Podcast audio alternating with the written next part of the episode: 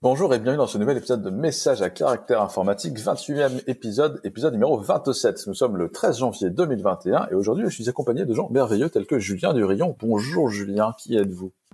Bonjour, euh, eh bien je suis Julien, je suis développeur euh, Ops et tout chez Clever Cloud et euh, en ce moment je fais de la factu et je profite du, DVD comme offert à Noël du film Freaks qui est sorti il y a un ou deux ans et qui est très très bien et que je vous invite à regarder.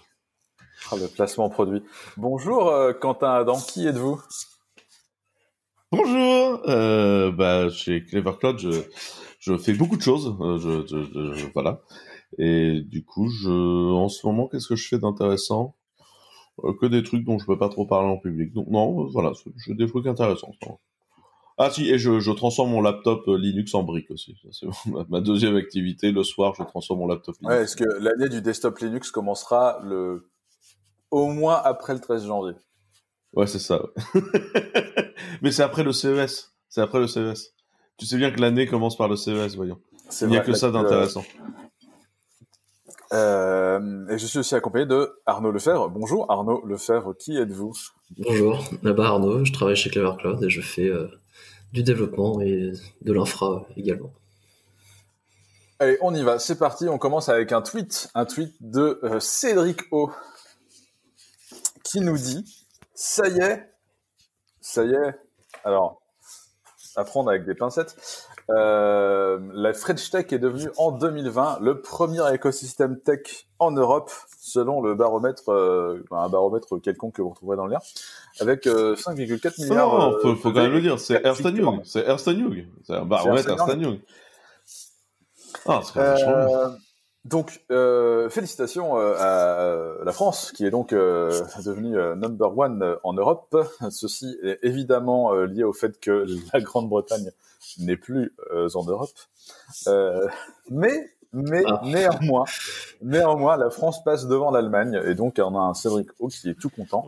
Bon, tout ça pour vous dire que globalement, la tech se porte bien en Europe, en France en particulier, et, et qu'il y a des il y a des fonds pour lever des boîtes. Et donc, on peut euh, cramer de l'argent sur de la tech en France. Ça veut surtout dire qu'on est capable de prendre nos petites victoires où, on les trouve, quoi. Alors, quand tu dis on, à qui fais-tu référence?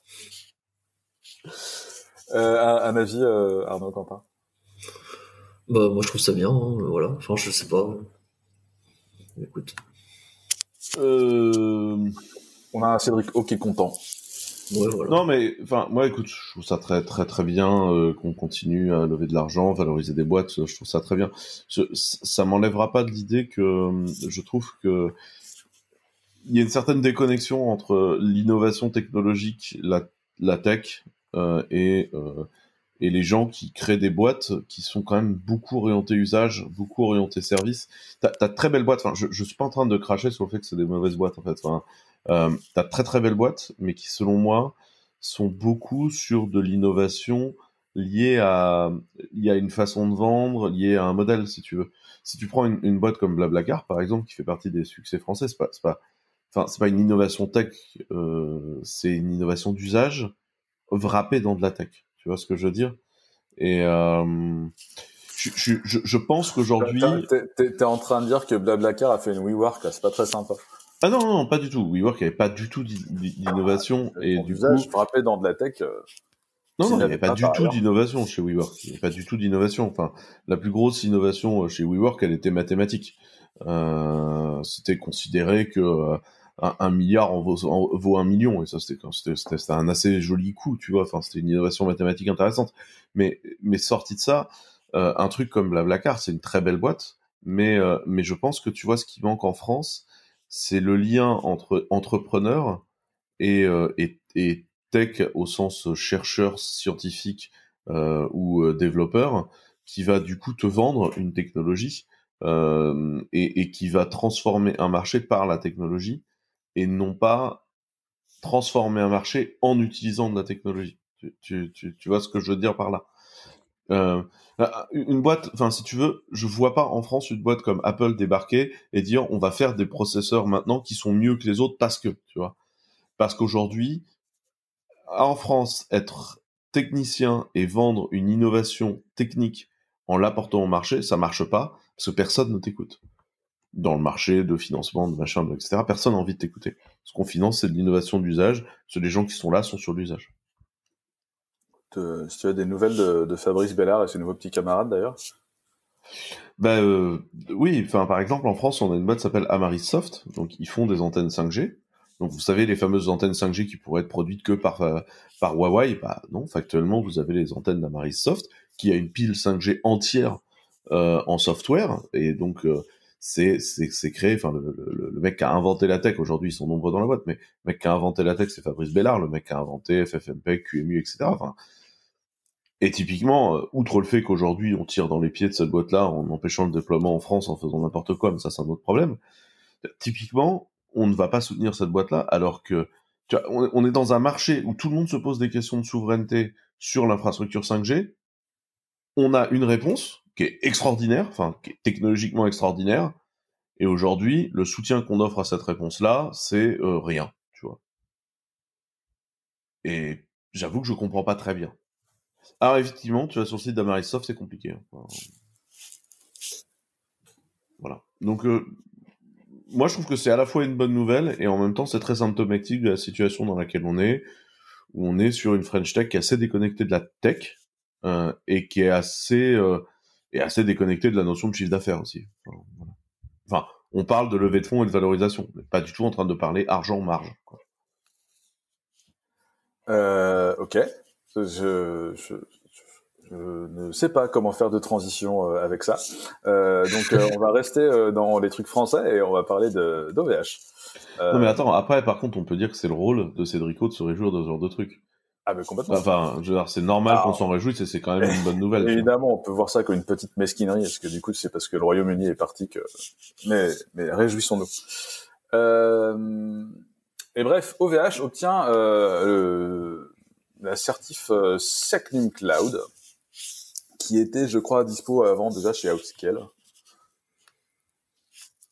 C'était globalement euh, la, la annonce euh, de, du OVH Summit euh, au mois de novembre ou décembre, je ne sais plus. Alors, juste qu'on précise, juste qu'on précise, ils obtiennent Secnum Cloud pas sur tout OVH, mais sur un périmètre précis. Voilà, c'est ça qui est intéressant, c'est que c'est le Hosted Private Cloud d'OVH euh, qui euh, globalement euh, est le VMware as a service d'OVH.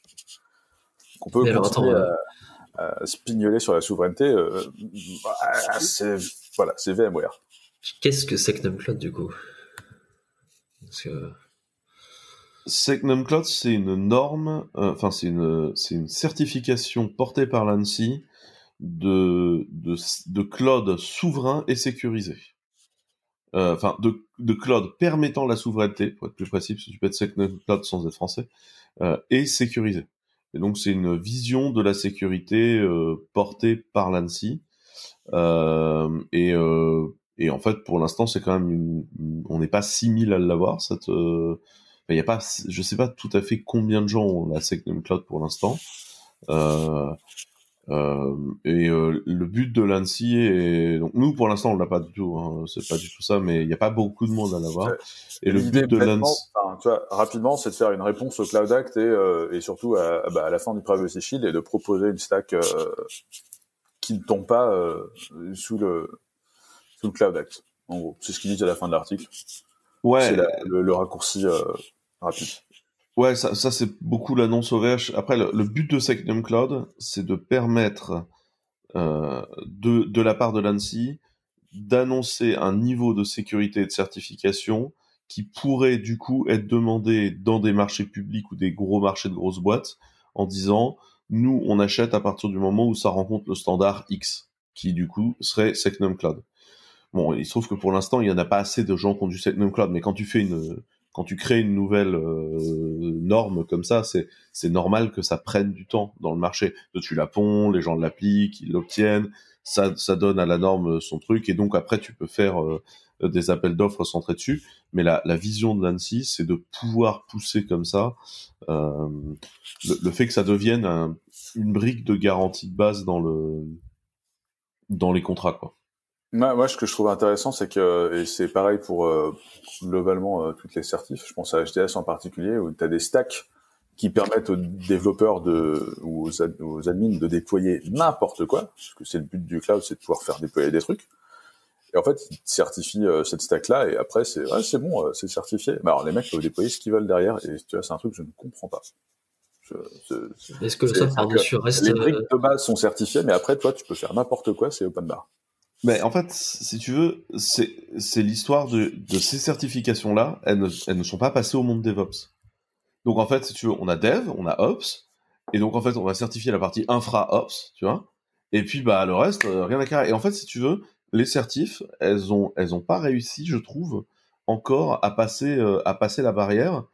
Et, euh, et, et c'est bizarre parce que par contre à l'ISO, des, des specs comme ISO 27001 ou 9001 sont des specs de management qui voient une vision globale et transversale euh, de, de la production enfin, sachant qu'un truc comme 9001, ça a été créé pour l'industrie à la base. C'est, enfin, la question, c'est est-ce que en fin de chaîne de ton usine, il y a des tests qualité, euh, comment tu requalifies euh, de tes, tes, tes, capteurs de, de, enfin, est-ce qu'ils sont réétalonnés toutes les semaines, etc., etc. Enfin, tu vois, c'est un truc très carré.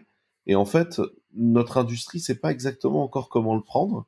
Et, pour moi, tu vois, aujourd'hui, la division l'espèce de mur de Berlin qu'il existe entre euh, les, devs et la prod, enfin la, prod et les devs, euh, tu vois, et qui est, en fait euh, cette histoire de DevOps qui n'a toujours pas été résolue. Parce que dans la plupart des endroits, tout simplement, DevOps qui était l'idée, on va fusionner les équipes, c'est devenu, bah, il y aura de prod, il y aura dev, et puis il y aura l'équipe DevOps.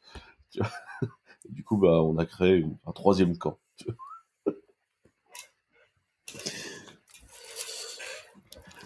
Mais aujourd'hui, les euh, prestataires en Secnum Cloud, juste pour vous le dire, vous avez OVH sur Private Cloud, vous avez Worldline, donc euh, les gens qui font les TPE là, qui a un cloud. Euh, vous avez euh, Idnomic Kinetix qui apparemment fournit une PKI en mode SaaS qui elle est certifiée. Vous avez Cloud Temple qui a réussi à faire une infra cloud privée et vous avez euh, une plateforme de un truc qui s'appelle Wimi euh, Enterprise qui est un truc de, partage de doc. Et pour finir Keops euh, Technologies qui est du coup prestataire. Donc en clair ce qu'ils ont certifié là c'est leur c'est leur infogérance quoi. T'as pas Outscale dedans? Eh ben, c'est marrant. ah non, c'est ceux qui sont en cours de qualification. Non, non, attends, attends, je dis de la merde. Ça, c'est ceux qui sont en cours de qualification il y en a plus de produits qualifiés. Je dis de la merde. Il y en a bien plus, il y en a plusieurs pages. Il y a, il y a une quinzaine de pages de produits certifiés. Je dis de la merde. Excusez-moi. Quand tu tapes Cloud, tu tombes quand même sur prestataire de services d'informatique en nuage. C'est poétique. En nuage, c'est en nuage. C'est beau. Ok. Euh, ouais, Arnaud, t'avais un, un truc à dire peut-être, je crois. Ah non, pas spécialement. Je voulais juste qu'on reprécise ce qu'était le Secnum Cloud. Yes. Euh, ben on va rester dans la sécu, on va parler de Signal et de WhatsApp. Euh, donc de Signal et d'une boîte qui appartient à Facebook, globalement. Il faut replacer les choses. Non, euh, WhatsApp. WhatsApp appartient à Facebook. Ah, J'ai cru que tu as dit Signal, pardon, je sais pas. Si, si, il a bien dit signal. Et t'as bien fait de corriger. Parce que j'étais en train de, de brain fart de mon côté aussi en mode. Euh, signal est une boîte qui appartient à E, pas E. My bad. Ah, E, d'accord. Ok. Ah, ah, désolé, c'est mon accent euh, de Atlantique. Euh, c'est ça. ouais, ouais c'est. Euh, euh, bref, j'allais faire une vanne sur le fait que j'étais de Vendée, mais, mais, mais on va pas la faire. Euh, Signal, c'est à la base, c'est une fondation, c'est pas une entreprise. Euh, et WhatsApp, euh, qui pareil fait du chat qui est censé être euh, encrypté end-to-end, euh, est une entreprise qui a été rachetée par Facebook il y a 5-6 ans, 5 ans je crois. Et euh, pendant le rachat, il y avait WhatsApp. ah, Facebook touchera jamais à vos données. D'ailleurs, ils n'ont pas accès aux clés, tout ça, pas possible. Ah, et il y avait un truc qui disait que sous cinq ans, euh, potentiellement, ça pouvait changer. Nous sommes arrivés au bout des cinq, des cinq ans. Euh, et donc, euh, changement de, de, terms and conditions, c'est WhatsApp. Terms and conditions, dans laquelle on a une des modifs, euh, c'est un des tweets qu'on vous a mis, avec le diff qui dit la, partie où Facebook n'aura pas accès aux clés. cette partie-là a disparu dans le nouveau papier qui explique comment ça marche. C'est un petit peu effrayant. Bah en fait, il y a, une vraie volonté d'aller choper toute la data qui est à l'intérieur de WhatsApp de la part de Facebook, et ce avant de se retrouver euh, divisé par les lois antitrust euh, des États-Unis, manifestement. Enfin, il y a une intégration un peu à la hache euh, là de WhatsApp qui a lieu en ce moment, avec du coup beaucoup de gens qui proposaient de switcher sur Signal.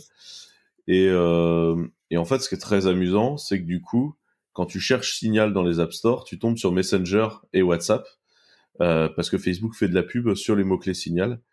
Et une fois de plus, je repose euh, le, tweet de DDH, donc le, fondateur de Basecamp, qui disait j'aimerais bien qu'on m'explique comment des boîtes multimilliardaires comme Apple et Google peuvent aller raqueter la totalité des brands du monde en les obligeant à enchérir sur leurs propres mots-clés, sur leurs propres noms. C'est quand même un racket inacceptable. Et euh, et il y a quand même, enfin, on va dire que je, tape tout le temps sur les GAFA, mais il y a quand même une vraie question sur la façon dont est gérée la pub dans ces superstructures, que ce soit sur ces phénomènes-là qui sont du racket, que ce soit sur la gestion de la fraude. Euh, on en a parlé euh, au dernier podcast sur euh, l'exemple d'Uber, mais encore une fois, nous, on a eu des exemples chez Clever. Et, et, plus je parle à des gens de ça, plus je tombe sur des exemples mais hallucinants où Google te dit ah non mais euh, excusez-nous euh, effectivement on n'avait pas détecté la fraude et t'es là genre oui tu n'avais pas détecté la fraude tu prends quand même 30 points de la fraude quoi. Donc euh, donc en fait ça va, tu vois, genre euh, jusqu'à quel point tu laisses pas couler le truc. Il y a, y a des vraies questions, moi je trouve actuellement. Il y a des vraies questions d'hypocrisie euh, sur ce que les gens disent euh, qu'ils n'arrivent pas à faire. Tu vois, c'était Cambridge Analytica. J'ai oh pardon, désolé. D'un autre côté, t'as bon, bah, c'est d'actualité Twitter. quand tu mets un drapal nazi sur ton compte en France, il y a marqué ce compte n'est pas accessible en France. Et du coup, bah, factuellement, ils savent les repérer, tu vois. Mais juste c'est, il t'explique aux US que ah bah non ça on sait pas faire. Et t'as l'exemple du pays d'à côté qui dit bah si regardez vous savez faire.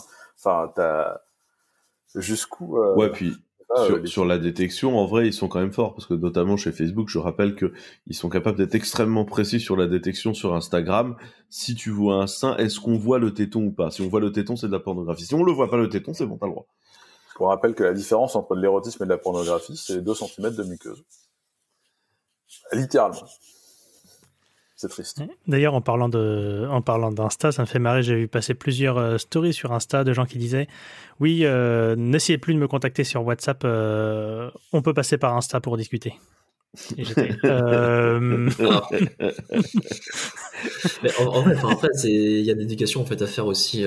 complètement. Hein, alors moi je lutte un peu, tu vois, j'ai mis un auto-respond parce que j'ai évidemment plein de potes sur WhatsApp, donc je suis sur WhatsApp, tu vois, c'est l'époque où il y a, il y a 15 ans, j'avais MSN Messenger parce qu'il fallait que j'aie MSN Messenger parce que j'avais des, j'avais des copains moldus qui étaient sur MSN Messenger. Là, c'est pareil. Du coup, j'ai mis un auto-response WhatsApp euh, un peu rude euh, qui dit euh, bonjour, je suis parti sur Signal. Donc, c'est un truc que vous pouvez configurer, vous pouvez le, le mettre en place pour éduquer vos, vos camarades et, et les envoyer ailleurs. Et c'est vrai que on sort les rames un peu là sur pourquoi est-ce que j'irais faire autre chose? Tout le monde est là. Pourquoi est-ce que j'irais là-bas? Et il n'y a pas que Signal, hein. Euh, il y a l'autre boîte de Suisse là qui est pas mal. Euh, J'ai Wide, Wise. Wire. Wire, Il y a Wire aussi qui est sympa. Euh... Et euh, même si c'est très russe, j'ai beaucoup de potes sur Telegram aussi. En Haskell, euh, Wire. En Haskell, Wire. Je crois que c'est du Rust. Non, non, c'est du Haskell. Ah, c'est parce qu'on s'en est servi pour le Rust Fest il y a trois ans. Oui, oui, mais c'est du, c'est du Haskell de partout. Euh, donc euh, il y a des trucs assez amusants là-dessus euh, à regarder. Enfin c'est du Haskell et c'est extrêmement lié à AWS. Mais je pense qu'il y a une éducation à faire et je pense que c'est pas inintéressant. Mais du coup je trouve que la encore une fois entre la pub et les intégrations, euh, enfin c'est assez touchy ce qui est en train de se passer sur ces sujets-là. Juste par rapport aux concurrents, le point principal que vraiment les gens mettent en avant sur signal, c'est le fait que ce soit pas une boîte justement que ce soit backé par une par une fondation. Ouais, non-profit, ouais, c'est ça. Bah, ce, qui est, ce qui est au final un avantage euh, quelque part, parce que je crois pas qu'ils puissent après euh, switch de modèle économique. Enfin, je sais pas comment ça marche, mais j'imagine que ça, ça assure légalement quelques quelques trucs. Et donc, je, m'inscris en faux, je viens de vérifier, il y a bien du Haskell et du Rust dans le backend Wire. Qu'on rappelle, est open source et vous pouvez l'auto-héberger. Non, tu peux pas l'auto-héberger. Le machin est tellement bindé à, AWS que genre on a déjà essayé de le déployer. Essayé, ça n'a pas fonctionné. Et, ils utilisent trop d'API AWS, mais on peut aller contribuer dedans pour essayer de s'en débarrasser. Ça, c'est un autre dossier. Bah, tu, de l'auto-héberges sur AWS, non? C'est ça. Voilà, c'est bon. on reparle de Cloud Act, puisque, bon. Euh, bref. Alors, ceci dit, Signal, je sais pas où c'est. Si quelqu'un sait. Curieux de savoir où, ça, où, ça, a atterri. Parce qu'on est là, on fait des malins, mais ça se trouve. Euh, voilà, on ne sait pas. Si vous savez, euh, amis auditeurs, euh, dites-nous.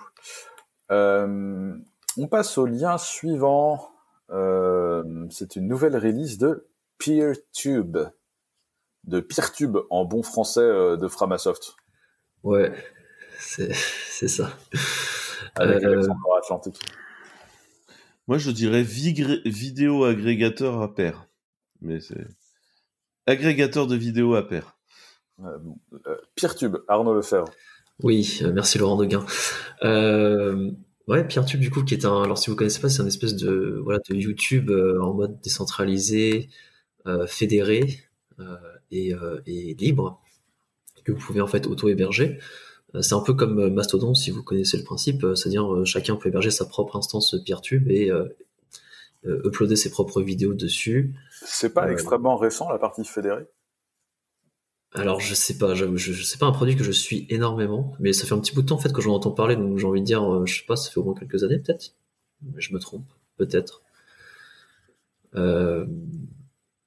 Mais globalement, ils ont sorti du coup une nouvelle version qui permet, en plus du coup de faire du, du, YouTube en pair à pair, aussi du live stream du coup. Euh, ils, ils, dire, ils implémentent la fonctionnalité Twitch dedans. Ouais, il y a un tuto avec OBS. Euh. C'est ça, pour faire du live streaming euh, directement sur, bah, sur votre propre instance.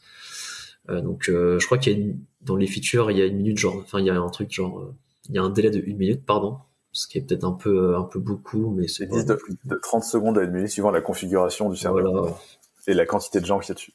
Sur Twitch, euh, pour une, un ordre d'idée, sur Twitch, je crois qu'on est plus dans les 5 à 10 secondes max euh, de mémoire. Donc euh, voilà. Mais.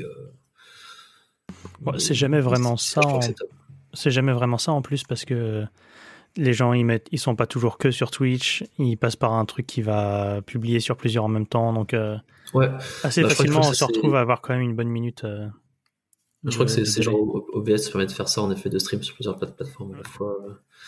Euh, mais oui, voilà. Donc après, enfin, c'est juste un détail euh, débile, hein, mais au final, ça permet de, de, de voir qu'il y a une, maintenant une alternative euh, également dans la suite Framasoft pour pour streamer vos propres contenus.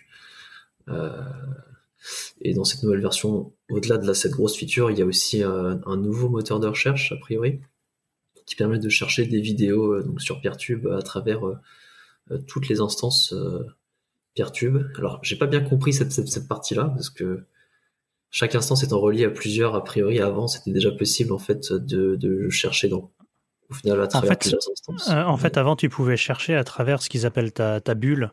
Euh, de fédération, c'est-à-dire que les instances sont connectées les unes aux autres, mais en gros, toi, tu vas être connecté peut-être à cinq instances ou un truc comme ça. Alors, je sais pas exactement à quel point c'est automatique ou à quel point c'est à toi de décider à qui tu te, avec qui tu te fédères. Mais en gros, avant, tu pouvais chercher sur ton instance et les cinq autour auxquels tu étais directement connecté. En gros, tu pouvais faire un pas dans le graphe. Et maintenant, le nouveau moteur de recherche te permet d'aller euh, explorer tout le graphe. Tout le graphe, ouais. Atteignable. Ce qui est, ce qui est cool. Peut-être que je trouverai enfin des vidéos que je cherche. Euh, non, mais ça m'arrive parfois d'aller d'abord dessus et voir euh, ce qu'il y a avant d'aller sur YouTube, parce que avec les pubs sur YouTube, c'est quand même un, enfer. Mais moi, je trouve ça vachement cool parce que c'est vraiment ce que les gens reprochent souvent aux, alternatives, euh, des trucs un peu un peu social ou un peu. Tu sais, c'est l'effet réseau. Euh, quand tu quand tu parlais partais de Twitter à Mastodon, bah, tu te retrouvais sur un Mastodon, il y avait personne. Quand tu lançais ton petit PeerTube, euh, bah, du coup, il y avait personne qui allait parce que tout le monde allait sur YouTube. Et tu, c'est vraiment ce côté, de toute façon. Enfin, c'est en gros, c'est l'UX euh, Google qui a un peu fucké tous les rapports à, l'auto-hébergement, où tout doit être euh, au même endroit, avec une barre de recherche. Et évidemment, quand tu commences à, faire ce pourquoi Internet est prévu, c'est-à-dire avoir plein de serveurs partout et pas juste un gros serveur, euh, ça rend les choses un peu compliquées. Et je trouve ça vraiment vraiment vraiment cool qu'ils se soient attaqués à ce problème-là, parce que pour moi c'est vraiment ça résout un, vrai souci qui est bah, l'effet réseau. Comment est-ce que tu ragrèges tout ce petit monde? Mm. Sachant que technologiquement, c'est quand même autrement plus chiant de faire quelque chose de décentralisé que de centraliser aussi. Hein. Enfin, faut quand même pas l'oublier. Hein. Parce que quand on dit c'est moins bien, c'est gens j'ai dit le faire. Les gars, c'est un autre problème aussi. Enfin. Et puis c'est des gens qui sont pas vraiment payés pour travailler dessus. Je sais pas c'est quoi leur modèle, mais. Euh... Si si. Alors, euh... là, t'as eu, un, as eu une levée de fonds. oui, il y a une levée de fonds, mais enfin c'est. Ouais, et en fait, dans les gens qu'on bosse dessus, il y a Code Lutin. Et Code hum. Lutin, en fait, euh, de façon assez amusante, ouais. Et le l'un des premiers stages que j'ai fait au tout début de ma carrière, j'ai repris la maintenance d'une base de code Code Lutin. Le big up à Benjamin Poussin et à tous ses amis. Mais ouais, en gros, euh, en fait, euh, Framasoft là sur ce genre de, de développement et on en avait parlé aussi pour la sortie de Mobilisons, qui était leur euh, Facebook groupe libre décentralisé là. Euh, ils ont ils ont vraiment un système de ils font du crowdfunding et ils vont vraiment payer des gens pour euh, enfin il y a, je pense qu'il y a des bénévoles hein, qui bossent dessus aussi. Ouais, parce que Mais ils vont vraiment aligner les thunes tu vois pour euh, c'est qu'ils font pas le enfin leur argent vient en effet des utilisateurs en plus ou moins en direct quoi. Il vient pas de de de pub ou ce genre de choses ah oui bah oui complètement oui. De toute façon c'est c'est oui c'est de l'association qui se base sur des dons etc et euh, enfin, moi, je trouve c'est pas mal parce que euh, j'en parlais déjà sur Mobilisons. Euh, il y a quand même pas mal de, de, projets open source qui sont maintenus tant bien que mal par des gens qui ont un vrai boulot à côté et qui n'ont pas toujours le temps de maintenir tous leurs projets et tous leurs, enfin tous ces trucs là quoi. Et qui et parfois les gens sont des bons développeurs mais pas forcément des bons designers, intégrateurs, etc. Et ça fait des produits. Enfin, tu vois, c'est pour ça que souvent qu'on reproche au libre de pas être très joli, c'est que c'est fait par des développeurs, quoi. Et, et pas des Uber Sablonnières, du coup. pas des développeurs Uber Sablonnières. Euh, Uber Sablonnières et développeurs, je te permets pas. Ouais, non, non, mais, je dis des, développeurs qui n'ont pas les compétences euh, de d'Uber sur euh, faire des choses jolies et réfléchir à ça. Et là, euh, ils bossent quand même pas mal, ils ont quand même pas mal bossé là-dessus. Et j'aime aussi beaucoup, là, depuis un peu moins d'un an, je pense, ou je me trompe peut-être, hein. mais euh, ils bossent avec un David Revoil là, qui leur fait toutes les illus pour euh, déjà les illustrations, enfin des, éléments de, graphisme et des, des illus euh, pour leur blog, etc. Et je trouve que ça donne une patte assez sympa, je trouve, à leur projet, au projet Framasoft. Bah, c'est vrai que c'est, la partie design est un skill très demandé dans l'open source. Euh, et qu'il y en a pas beaucoup non plus, donc euh, ouais, euh, c'est pas évident.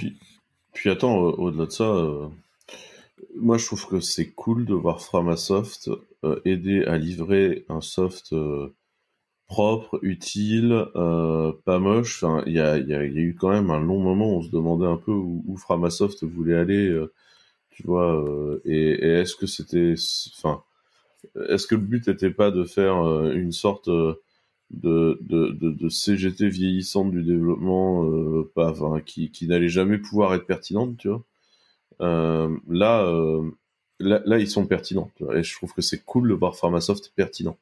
Et ça me fait, ça me fait plaisir et je trouve ça très cool. Et, et je, je pense que c'est le moment aussi d'aller peut-être leur filer des coups de main si on peut. Quoi. Il y a eu un shift. pour, pour, revenir à cette histoire de, du X, euh, il précise bien qu'ils ont bossé avec euh, Marie-Cécile Godwin-Packard, qui est. Euh, ah, merci, je trouvais pas le nom. Euh, ouais, qui est spécialiste UX et qui, et, enfin, et qui, qui vraiment, enfin, qui fait du design UX et qui a vraiment bossé avec eux pour refondre le menu, bah, toute l'expérience qui fait que ça a effectivement l'air d'un produit moderne. Mais ouais, mais j'ai vraiment l'impression que depuis, euh, alors je pense qu'avec les différents développements, ça fait quand même 3-4 euh, ans, mais là il y a pas mal de choses qui sont sorties récemment, euh, que Framasoft a vraiment fait un shift entre on est une bibliothèque de, de ressources sur voilà les projets libres qui existent et voilà comment les installer sur vos serveurs.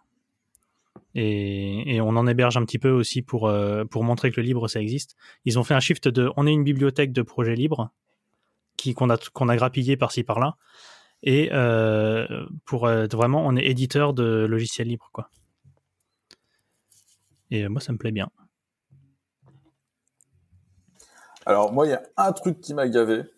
Euh, et je dis, qu'il y a un ticket ouvert depuis super longtemps, c'est une des raisons pour lesquelles j'ai du mal à faire tourner euh, Peertube euh, chez Clever, c'est que le stockage S3, il n'est pas vraiment là. En fait, tu peux pas utiliser des objets, tu peux pas stocker des objets dans un simili S3 genre Cellar. Il t'explique que pour faire ça, il faut passer par Fuse pour monter un bucket S3 sous mmh, forme de file mmh, system. Mmh. Classique pour pouvoir mettre à disposition les vidéos. Et moi, ça me chagrine un peu. Je veux dire, bon, ok, ça fait le taf, fine, euh, mais à la base, c'est pas comme ça qu'on sert de genre de choses. Et, euh, et je sais pas, je crois qu'on n'a pas Fuse malheureusement sur les sur les images. Et la dernière fois que j'en ai parlé à Marco, on m'a renvoyé dans mes 22 euh, gentiment en expliquant que ça allait pas être possible. Euh, du coup, pour l'instant, je suis un peu embêté. Et euh, c'est un des trucs que je reproche beaucoup à pas mal de projets Framasoft, mais qui est difficile de faire un vrai reproche là-dessus, c'est que comme tu disais, souvent c'est des hobbyistes ou des gens qui ont autre chose à foutre que de passer euh, plein temps là-dessus. Et quelquefois, tu as des petits raccourcis d'architecture qui me chagrinent. Après, peut-être que c'est pas si compliqué à implémenter et qu'on peut aller faire une PR, tu vois. Et alors, euh, ah ben complètement. dans les, dans les issues, il y a une issue qui va plaire à, Arnaud, euh, IPFS to store vidéo. Voilà, je dis ça. Allez, bah voilà, bah, du coup on n'aura plus besoin de S3, c'est bon. non, c'est oui, il y a un petit côté dans cet écosystème-là, on aime bien le file system. Mais ça, c'est le côté auto-hébergé. Tu as un file system à toi, tu tapes dedans. Bref, avançons peut-être, non? Absolument. Si vous n'avez plus rien à dire, nous allons passer à CockroachDB qui a levé 160 millions de dollars. 160 millions de dollars, en série E. Euh, nous sommes donc à un total qui approche les 350, soit euh, bah, globalement un peu plus que ce qu'a fait euh, Pulsar juste sur sa dernière série. Bam et donc euh, CockroachDB, pour ceux qui, qui, qui, ne savent pas, euh, c'est une base de données compatible avec, le, avec euh, Postgres. Globalement, tu un client Postgres et causer à Cockroach, qui est massivement distribuée et résiliente, d'où le nom de CockroachDB. Le truc est increvable. Tant que NTP. Voilà, c'est ça. Je, je, cherchais comment l'amener. Euh, sous le protocole de congruence de nos amis de Cockroach est globalement basé sur euh, bah, NTP, c'est-à-dire euh, l'heure euh, qu'il y a sur vos serveurs. Donc, si vous avez des serveurs partout dans le monde, il faut être sûr qu'ils soient exactement à la même heure. Tu vois, le truc que Google avait réglé chez Spanner avec des horloges atomiques sur toutes les machines qu'ils utilisent, eh ben, Cockroach, il propose de faire pareil, mais avec NTP en vrai, ça tient vachement bien. Il y a plein d'exemples euh, de gens qui utilisent ça, qui sont très contents. Et il faudra qu'on se penche un peu plus là-dessus. Mais euh, moi, ce qui m'intéresse, c'est que euh, les, les, les, boîtes de DB continuent à lever plein de pognon, toujours pour aller taper Oracle.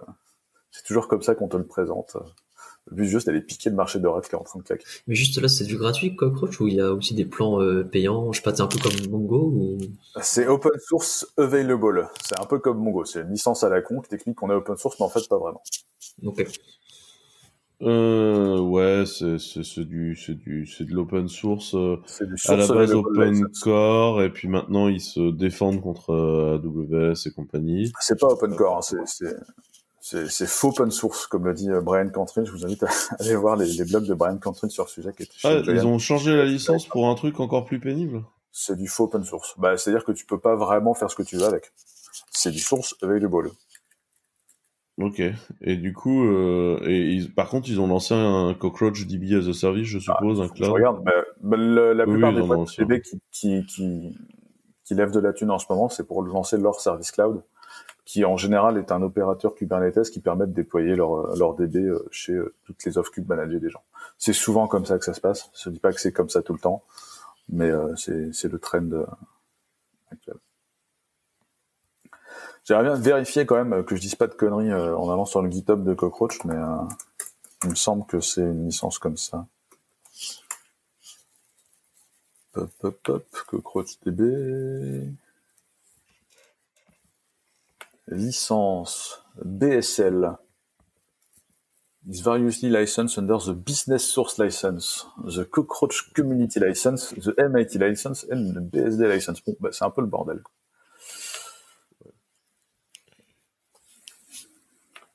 Euh... J'aimerais bien tester un jour cette euh, DB, genre, euh, depuis tant qu'on ouais, en parle. Écoute, on commence à avoir des, des, zones un peu partout dans le monde. Ça peut être intéressant. Ça peut être marrant, ouais, c'est vrai. D'en connais une à, à Singapour, euh, une à Roubaix et une à, à New York ou à Montréal. Et paf la latence. Et paf la latence, mais, mais NTP est là pour te sauver. Euh, bref, on, on, enchaîne avec une news qui date un petit peu, mais on n'avait pas encore eu le temps d'en parler. Euh, c'est arrivé en décembre. Euh, Presto, euh, Presto DB, donc qui on me rappelle est un espèce d'agrégateur de comment est-ce que tu veux présenter ça? C'est un wrapper qui permet de faire du SQL sur plein de DB différentes et surtout qui permet de faire des jointures sur des DB différentes, ce qui est assez ouais, c'est de la MetaDB, de la virtualisation de la donnée, comme on dit. Euh, tu vois, ça te permet de, en fait, tu tapes une commande SQL qui euh, tu peux taper sur multiples DB et moult DB euh, euh, en même temps. Et même des technos qui sont pas SQL euh, dessous. Hein. Ouais, ouais tu peux taper dans du S3, tu peux taper dans du, ouais. Pongo, tu peux taper dans des tas de trucs. Donc c'est une sorte de métamoteur de SQL au-dessus de tout que nous on utilise chez Clever et sur lequel on va baser des produits par ailleurs. Euh, qui, est un, qui est un produit qui à la base vient de chez Facebook, qui a été utilisé un peu chez tout le monde, notamment je sais qu'Airbnb s'en servait énormément. Euh, Uber, euh, enfin ils sont plusieurs, ouais.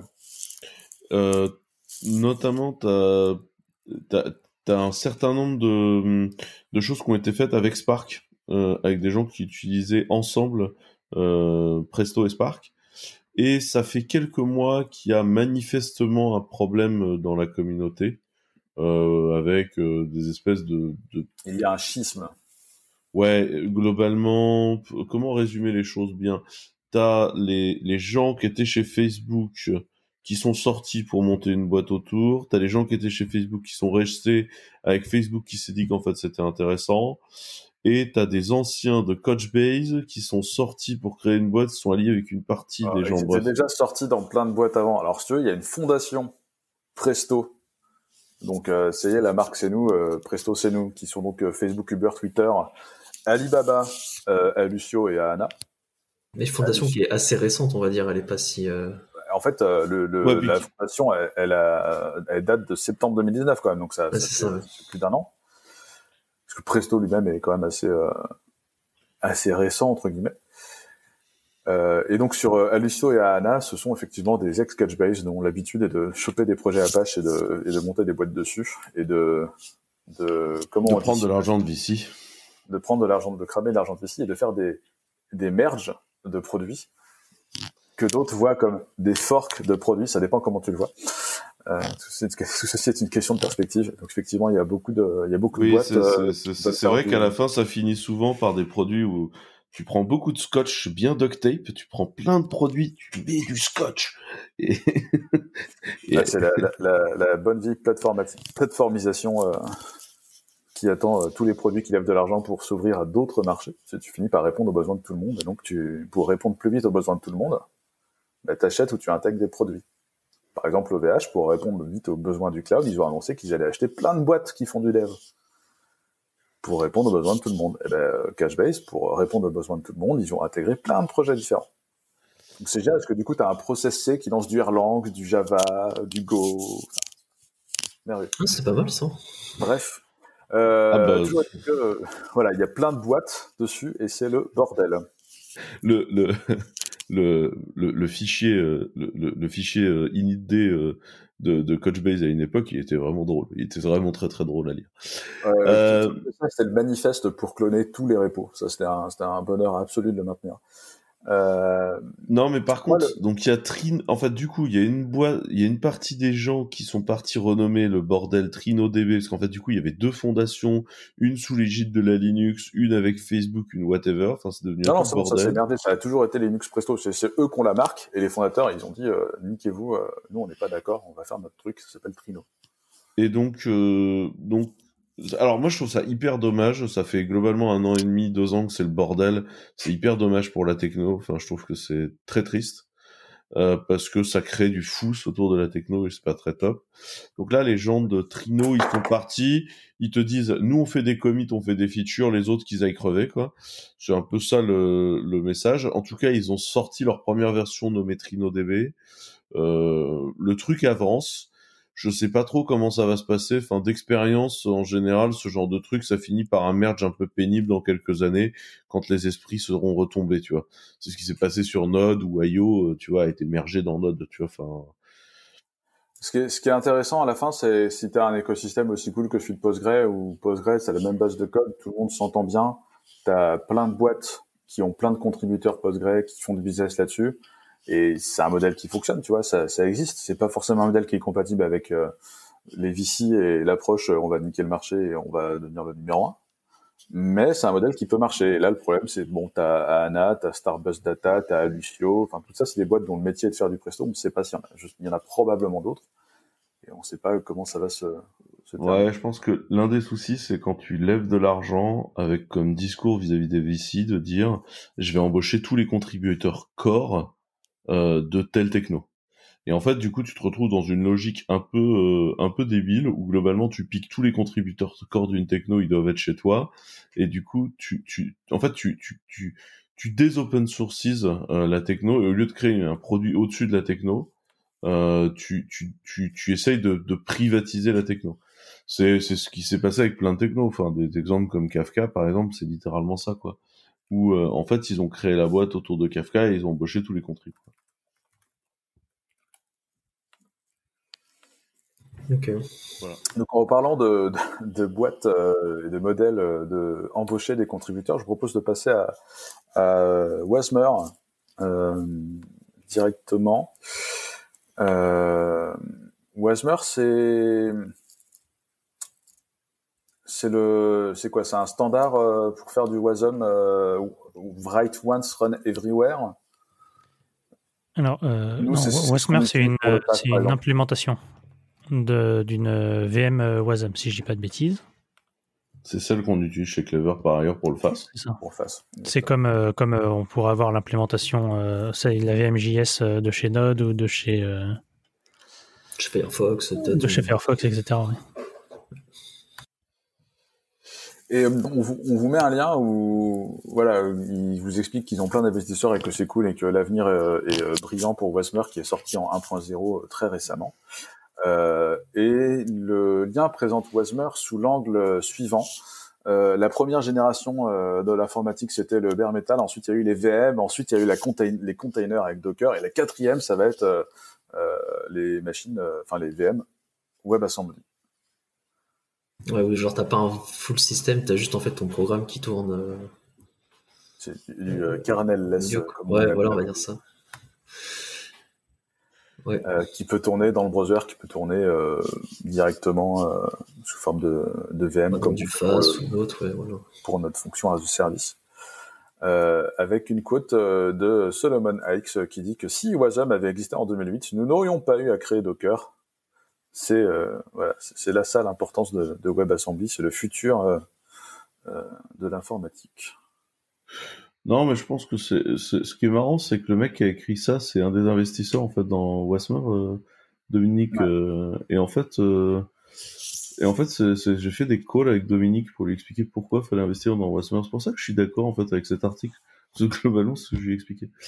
Mais ce, qui est, ce, qui est, quand même intéressant dans la techno Wasm, et puis même avec Wasmer, si, si je dis pas de bêtises, c'est que ouais, quand on dit write runs run everywhere, euh, c'est vraiment everywhere, c'est-à-dire que on peut avoir de, tout un tas de petits trucs en Wasm qui peuvent tourner sur du edge, enfin sur des mini, euh, sur des mini machines euh, en bord de réseau, etc. Et on peut aller en mettre partout en fait des, des VM Wasm et ça prend pas énormément de place. Moi, ça me traumatise parce que j'ai déjà entendu ça avec la JVM SGI il y a, il y a, il y a 30 ans. Donc enfin 30 ans, j'exagère. bah, cela dit, ils ont réussi leur pari à côté JVM, alors pourquoi pas, euh, pourquoi pas ici, non? Je sais pas. Hein. Écoute, on, verra bien. Il y a plein d'idées euh, merveilleuses euh, pour implémenter des trucs en Wasm. Par exemple, implémenter Samba, SMB en Wasm. Ah, ça c'est. Ouais, on vous met la démo. En fait, il y a, quelqu'un qui a recompilé Samba en Wasm.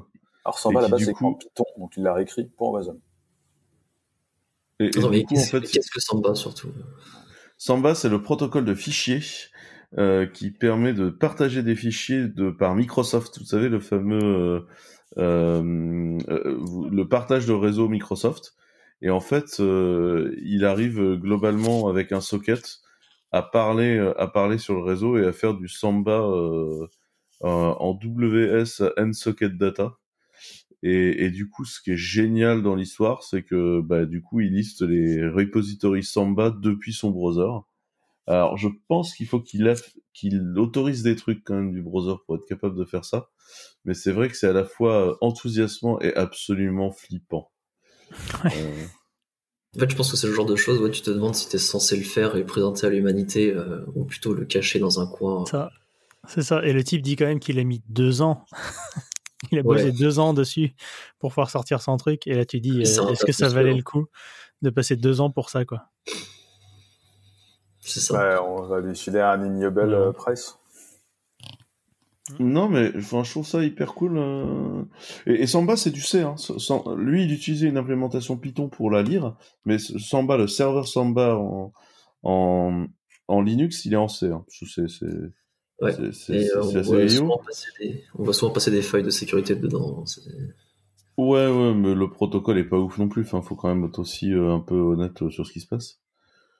Mais je, pense que ce qu'il faut comprendre sur WebAssembly, c'est que c'est une, c'est une révolution qui est en train de se faire, qui est hyper intéressante, qui va permettre d'utiliser dans le web des trucs. Ça va poser évidemment des problèmes de sécu mais c'est obligatoire. C'est ce qui permet de faire tourner les smart contracts dans toutes les cryptos intéressantes aussi. C'est ça va permettre de faire du hedge. C'est, enfin, franchement, c'est vraiment une belle techno euh, qui est cool. Et je pense que c'est une bonne chose que ça existe. Ou global. Yes, euh, dans la série, euh, c'est une bonne chose que ça existe. Passons au lien suivant et parlons de Let's Encrypt ces transitions sont vraiment incroyables. euh, Let's Encrypt. Ouais, les Encrypt, ils ont. ils avaient quelques problèmes dans leur, euh, enfin, ces, derniers mois, euh, puisque en fait leur certificat route, alors tu me corriges, Julien évidemment, mais leur certificat route en fait allait bientôt être euh, expiré, je crois, ou en tout cas la, la cross signature avec une autre CA pour le support de vieux matériaux allait bientôt être expirée. Ouais. Enfin, il y a un certain nombre de trucs qui allaient expirer. Et en plus, ils avaient la volonté de générer des nouveaux certificats à route ou intermédiaires, je ne sais plus, qui étaient signés en ED 25519 là, plutôt qu'en RSA. C'est ça, des trucs un peu plus, euh, un peu plus. Euh, enfin, voilà, en elliptique, en courbe elliptique, etc. C'est ça. Et en fait, du coup, enfin, en tout cas, ce, ce problème-là de d'expiration de, de CA allait entraîner en fait un une incompatibilité en fait pour tous les systèmes Android inférieurs à 7.1.1 euh, qui en fait ne pourraient plus valider euh, les certificats de Let's Encrypt émis euh, puisque bah, du coup le, en effet le certificat racine ou en tout cas les intermédiaires était expiré également. Et donc ils avaient ils avaient annoncé je crois genre en septembre et puis après ils ont refait une annonce enfin ils avaient annoncé en septembre du coup que ça allait casser genre ils, avaient, annoncé il y a un an, je crois que ça allait casser en septembre. Puis en septembre, ils avaient, ils avaient annoncé que ça allait qu'ils allaient repousser pour ensuite euh, changer ça seulement en, genre en décembre ou janvier. Euh, et en janvier, en décembre, pardon, ils ont annoncé que finalement ça n'était plus nécessaire puisqu'ils avaient trouvé une, parade. Euh, it's, a, it's, feature, it's not a bug. Dans lequel en fait, au final, Android ne valide, ne regarde pas en fait la date d'expiration des certificats trustés par le système.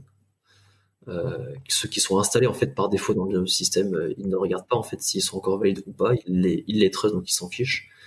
Et ce qui en fait leur permet de continuer de cross-sign leur certificat route avec une autre CA qui elle est donc présente en fait sur ces vieux systèmes et qui malgré le fait qu'elle soit plus valable euh, fera que les certificats émis continueront d'être valides pour ces systèmes-là. Ce qui est une bonne nouvelle? Puisqu'honnêtement, euh, ça aurait été sinon euh, assez embêtant parce que les Android 7, il y en a encore beaucoup en fait sur la planète, euh, malheureusement. Donc, ça aurait cassé pas mal de pas mal de, de parties d'internet, on va dire, pour les pour ces utilisateurs-là. Quoi. Ouais, il parle bien du, du trade-off acceptable que tu as à avoir une chaîne plus longue à valider et plus grosse, mais du coup, continuer à supporter toute une flotte de versions Android parce qu'il y en a vraiment plein partout. C'est ça, parce que plus ta chaîne est longue à, à valider, forcément, bah, plus ça prend du temps aussi à, à valider. Ta connexion TLS met plus de temps à se, à se réaliser. Alors on parle quand même de quelques millisecondes, mais au final, euh, ça reste toujours ça de prix, surtout si ton réseau est pas ouf, le temps que tu télécharges tous les certificats intermédiaires, si on a en plus, etc. C'est pas voilà. Mais du coup, c'est un trade-off acceptable pour supporter tous les utilisateurs qui allaient être cassés, quoi. Yes. C'est vrai que c'est ça aussi qui nous empêche pour le moment de proprement dégager les vieilles versions de TLS des Proto Clever. C'est les vieux Android et, et nos clients qui ont des clients ou des utilisateurs sur euh, les vieux Android quoi. Voilà, donc c'est une bonne nouvelle pour tout le monde, on n'a rien à faire et tout va pour le mieux. Ça va juste être un poil plus long, mais on s'en fout. Ouais, on s'en fout. C'est worth it. Euh, on passe au lien suivant. Euh, et euh, c'est une des documentations web les plus cool disponibles sur les internets. C'est Mozilla Developer Network. on s'était demandé quand il y avait eu tout un tas de layoffs chez dans la fondation Mozilla ce qui allait advenir du du portail de doc Mozilla. Et nous avons un début de réponse. Bah, en effet, ils essayent de la rendre plus, euh, plus facile euh, d'accès pour les, pour les gens externes, euh, pour la contribution. Et donc en fait là en, décembre du coup ils ont ils ont switché en fait toute la doc MDN sur sur GitHub. Alors avant je sais plus, enfin je sais pas dans quoi c'était hébergé, mais globalement avant en fait vous utilisiez un éditeur WYSIWYG pour directement modifier les pages. Et maintenant en fait vous pouvez directement aller modifier le HTML sur GitHub, donc c'est plus accessible probablement. Euh, il y a aussi tout un tas d'outillages en fait qui a été fait autour pour rendre la chose euh, peut-être plus facile et plus simple à, éditer et qui est un peu plus, on va dire, dans les dans les temps aujourd'hui. Par exemple, vous avez des scripts Yarn pour euh, pour directement créer une nouvelle page ou déplacer un document, ce genre de choses. Euh, donc c'est un peu un peu mieux intégré. Et dans dans ce qu'ils vont continuer à faire en fait aussi dans cette dans cette refonte, on va dire, de la documentation. Euh, ils vont aussi passer du coup du HTML pur, qui aujourd'hui a du Markdown, euh, ce qui, encore une fois, bah, brise quelques, enfin, quelques problèmes de, d'accessibilité à, la, enfin, la, à l'édition de, la documentation. Moi, je préfère éditer du Markdown que du HTML, personnellement. Euh, donc voilà, je, trouve ça plutôt cool. C'est... Ouais. En fait, ce qui est, ce qui est très intéressant, ce que je ne savais pas d'ailleurs, c'est que le, tu parlais de l'éditeur WYSIWYG. En fait, effectivement, avant, toute la doc, les articles et tout étaient dans du SQL.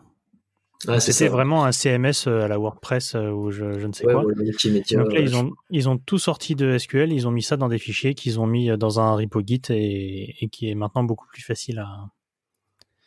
Pour avoir fait quelques contributions à la doc euh, de MDN, j'avoue que le WYSIWYG, c'est quand même pas toujours. Bah, après, c'est facile, mais c'est peut-être plus compliqué si t'en fais beaucoup, je suppose, à suivre tous les changements que tu fais, ça doit pas être évident. Quoi. Bah, c'est ça. Pour, euh, pour, remercier les contributeurs de la doc Clever qui est aussi disponible sur GitHub. C'est vrai qu'on a des contributions de temps en temps, donc euh, euh merci. C'est aussi en Markdown, voilà. Qui est disponible en Markdown, effectivement. Et, et voilà. Ok. Euh, on va rester dans le monde merveilleux de Mozilla et nous allons passer à Firefox. Euh, cet épisode euh, pas euh, sponsorisé par Mozilla. Exactement. Ouais, vas-y Arnaud. C'est quoi euh, Ouais, euh, pardon, du coup je t'ai coupé, mais. non, non, je t'en prie. Euh, c'est un, un, tweet du coup de, des Firefox DevTools qui parfois annoncent des features assez cool de leurs développeurs tools. Et là, c'en est une que alors moi j'ai beaucoup apprécié parce que je m'en servais à l'époque quand j'utilisais Chrome il y a, il y a 5-6 ans pour faire du pour faire un peu de front. peut-être même plus, bref. Et c'est en fait un indicateur du nombre d'erreurs euh, JavaScript, ou en tout cas du nombre d'erreurs au total que vous avez dans votre page, qui s'affiche maintenant automatiquement dans, dans vos toolbars, en fait, euh, euh, ce qui vous permet d'éviter d'à chaque fois d'aller regarder dans la console si vous avez des erreurs JavaScript. Comme ça, vous avez un aperçu très rapide de la chose, en fait, du nombre d'erreurs. Et enfin voilà, c'était une feature qui me manquait énormément dans Firefox, je trouvais, enfin énormément j'ai réussi à m'en passer, mais là, quand je l'ai eu euh, la semaine dernière, euh, je m'en suis servi très rapidement, en fait, sans même euh, faire exprès. cool. C'est un petit plus. Cool, cool, cool. Firefox, c'est bien, mangez-en, sauvez le web et faites autre chose que du Chrome. Exactement. Qui, par ailleurs, était un des premiers navigateurs à supporter le format AVIF, qui est un format d'image, qui débarque dans Firefox Nightly. je ne sais plus quelle version. Bah, la dernière, de toute façon. La 86, là, ouais. Donc, le principe de la Nightly, mec, c'est la Nightly. C'est ça, c'est mis à jour deux fois par jour. Euh, et, et, je vous rappelle qu'il y a un très bon support de Firefox Nightly. Vous pouvez télécharger sur Firefox Nightly et vivre sous Firefox Nightly, ça marche. Ah, moi, ça fait ça fait 5 ans que je vis sous Firefox Nightly à peu près. Hein. Il a pas de. C'était très rare les fois où j'ai dû euh, supprimer le bordel. Je crois que ça m'a jamais arrivé. Qu'est-ce qu'il euh, Du coup, ouais. Donc en effet, Firefox Nightly supporte le AVIF. Alors, on... je vais pas réexpliquer exactement ce qu'est AVIF parce que j'ai pas parfois les compétences pour, mais globalement c'est un format d'image euh, qui est plus encore plus compressé, on va dire. Euh. Efficient, voilà, merci, merci. Que les formats qu'on a actuellement. Ouais, t'as as une meilleure qualité, t'as une meilleure qualité pour moins d'espace et moins de calcul, si j'ai bien compris. C'est ça. Quand tu compresses comme un sauvage, c'est mieux. Parce que tu peux avoir des JPEG peu compressés comme un sauvage, mais ce sera dégueulasse. Avec Adif, ce sera euh, moins sale. C'est ça. A, priori, c'est le format du futur de ce que les gens le vendent. Bon, voilà. Et c'est full open aussi. C'est vrai, c'est vrai. Il n'y a pas de patent à la con et tout, parce que je rappelle que le, les, images, et, enfin tout ce qui est format vidéo, format image, la plupart des trucs très courants du web, les, les MP3, les, les GIFs et compagnie, c'est quand ah même que des bidules à la con avec des patents à la con. Enfin, ce bon vieux Fraunhofer Institute. Voilà. Alors que là, euh, tout ça, c'est des formats clean là-dessus. Je, tiens à rappeler qu'on avait fait un épisode sur le sujet, si, ma mémoire est bonne, où on en parle assez longuement. C'est ça. L'épisode numéro 15, euh, il y, a tout un article euh, que qui avait été disséqué, on va dire, qui était très très intéressant. Donc si jamais le format vous intéresse, ça peut ça peut être pas mal de l'écouter. Et par contre, leur support initial euh, à Firefox n'inclut pas le support euh, encore des animations, car euh, car Avif est un est un format d'image qui supporte les animations, tout comme GIF, mais pour l'instant, a priori, ça ne supporte pas les animations. Non, là, c'est un futur, c'est un, support assez assez simple de la chose. Vous pouvez juste afficher des images. Et il y a encore quelques autres features des Avif qui qui manquent aussi. C'est vraiment un support initial. voilà. Mais bon, c'est ça commence comme ça. Hein. Right. Euh, on enchaîne avec un blog que j'ai trouvé super euh, sympa à, lire, euh, qui est une explication de, de bug bounty et de de comment chercher des failles entre guillemets, comment chercher des bugs. je crois que c'est un, blog d'Arnaud. yep. Est-ce que tu peux nous en parler? Donc en fait c'est l'histoire d'une personne qui fait donc du bug bounty, c'est-à-dire il cherche en fait des des bugs, euh, plus précisément des problèmes de sécurité en général, dans des produits pour ensuite les soumettre à l'éditeur et euh, espérer euh, une somme d'argent en contrepartie. et là, ce qui s'est passé, c'est que c'était une personne qui cherchait à télécharger des vidéos qui étaient marquées comme privées sur, YouTube.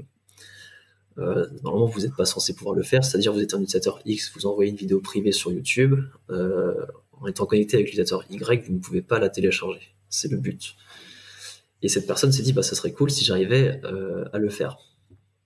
Du coup, il a regardé euh, tous les endpoints HTTP de YouTube, de l'interface, euh, comment l'interface, on va dire, communique avec le backend, etc., en remplaçant à chaque fois les ID de, des vidéos qui regardent par la vidéo privée pour essayer d'en récupérer des informations. Et à chaque fois, il s'est heurté bah, au problème d'authentification, genre, bah non, enfin d'autorisation plutôt, non, tu n'as pas le droit de la regarder.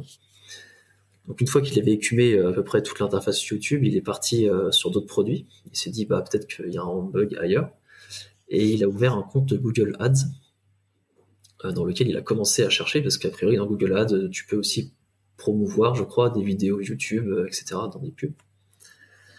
et il s'est mis à trouver quelque chose dans un endpoint en fait qui permet de récupérer une preview en fait de la vidéo. Il s'est rendu compte qu'il arrivait à récupérer une image euh, enfin la preview justement de la vidéo privée. Et donc, euh, ce qui était pas normal du coup. Donc déjà c'était un bug en soi, mais bon, une image dans une vidéo euh, quand c'est, je crois que c'est quand c'est 24 fps, c'est ça, c'est on est à 33 millisecondes à peu près de, enfin on a une image peut-être 33 millisecondes, c'est pas c'est pas énorme. Et s'est dit bah si je peux faire ça avec une seule image, forcément je peux le faire avec toute la vidéo en récupérant chaque image. Du coup, bah, c'est ce qu'il a fait, évidemment. il a réussi en fait à télécharger chaque frame de sa vidéo. Alors la qualité est pas ouf parce que ça reste une, une preview à chaque fois. C'est pas là, c'est pas de la résolution 4K ou whatever. Hein. c'est une petite image, mais ça suffit en fait pour voir ce qui se passe à l'écran. Et ça suffit en fait pour reconstituer toute la vidéo euh, quasiment euh, similaire en tout cas. Donc euh, voilà, il a, il a, trouvé ce bug dans un produit en fait qui n'était, qui n'avait quasiment rien à voir avec YouTube parce que c'est un produit qui se sert de YouTube et on peut voir qu'en fait tu peux quand même euh, à cause de tous ces produits autour, etc., tu peux avoir des problèmes dans ton produit, on va dire, initial, euh, tout en, tout en utilisant un produit euh, externe. Donc, ah, c'est pour ça qu'il ne faut pas faire d'API privé, qui aurait des droits supplémentaires par rapport aux API publics, parce que ça finit toujours comme ça en cacahuètes. My two cents. Bref, tout le, le cheminement de pensée que le, que le, mec explique dans son, dans son blog est hyper intéressant, plus que le résultat final. Il explique vraiment comment il est arrivé à ça et toute sa, toute sa démarche. Et ça, c'est vraiment, vraiment, c'est vraiment la partie bien écrite pour moi du, du blog, outre le côté euh, technique, effectivement. C'est vraiment la, encore une fois, la démarche de comment trouver ce genre de truc. Ouais, c'est vrai. Euh, allez voir les third parties. Euh, S'il y a des barrières sur l'API Core, il y a peut-être pas les mêmes barrières sur les third parties. Voilà. En, en général, tu te fais tout tu te fais toujours niquer en allant contourner, et tu te fais toujours niquer sur un truc complètement débile. Hein. Mmh, c'est ça. Puis bah là, voilà, ça, se finit bien pour lui. Après, euh, après c'est vrai que je sais pas combien de temps ça lui a pris de tout tester, hein, parce qu'honnêtement, il doit y en avoir quelques, quelques-uns, tu vois, des, endpoints. Il rappelle par ailleurs que quand vous faites ce genre de test, vous devez le faire avec votre propre contenu, sinon c'est pas bien. C'est ça. N'essayez pas de voler des vidéos d'autres personnes, euh, évidemment. Faites-le avec des données que vous contrôlez vous-même. Alors euh, oui et non. Euh, je tiens à rappeler que dans la loi française, euh, s'introduire et se maintenir dans un stade, un système de traitement automatique de données qui n'est pas le tien, même si c'est pour aller regarder tes données, c'est illégal. Donc faites-le sur un environnement de test et avec l'autorisation des gens dont vous êtes en train de tester la sécurité, sinon vous risquez des reprises de la loi. A priori, dans un bug bounty, ça t'autorise de base euh, forcément à aller regarder. Alors, euh, c'est très étonnant, mais la plupart, la plupart des bug bounty en fait ne t'autorisent à rien. En fait, genre si tu trouves euh, c'est sympa, mais en fait on pourrait t'agresser. Et, et, genre littéralement c'est ça l'histoire. Et du coup c'est assez c'est assez touchy cette histoire, mais désolé. Yes, on passe à sans aucune transition à Toml version 1.0. Euh, oui. Euh, bon, euh, pour ceux qui ne le connaissent pas, c'est un format euh, de, configuration. C'est plutôt utilisé pour faire des fichiers de conf, qui est un format qui se veut une sorte de, on pourrait le définir comme une supercharge des formats conf à la base, plus du YAML, plus du JSON, plus, enfin, ça a été conçu pour être lisible et agréable à utiliser avec des concepts de table, des concepts de, de, de, de, multi-line en, en, string. Enfin, il y a un peu tout ce qui vous manque d'habitude dans les fichiers de conf qui est fourni. C'est une spec, euh, ouais, voilà. C'est une très bonne spec. Moi, je m'en sers. En mieux. Voilà. C'est une très bonne spec. C'est la spec que vous allez retrouver quand vous faites des cargos, puisque en Rust, le cargo est un cargo.toml. Euh, moi, je vous recommande ce truc-là, euh, je trouve bien. Et il faut savoir que la version précédente, euh, c'était la 0.5 de Toml qui datait de 2018 et en 2020 a été fait un gros boulot pour aller en 1.0. C'est essentiellement du nettoyage, du polish et du, du ménage. C'est aussi un nouveau site web. C'est, vraiment, enfin, il n'y a pas d'innovation dans le Toml. C'est vraiment du cleanage et ça, vous permet de vous dire que la, le format est aujourd'hui mature. Voilà, Toml est mature. C'est ça la news. Et on rappelle qu'il est possible de générer du TOML à partir de, de DAL. De DAL, ouais, faites du DAL. C'est un langage de configuration, c'est pas un format texte de configuration, mhm. c'est un langage de config qui permet de pondre euh, du YAML, du JSON, du TOML, etc. Euh, nous, pour la petite histoire, on s'en sert euh, pour un certain nombre d'informations qui finissent à la fin dans une feuille Excel.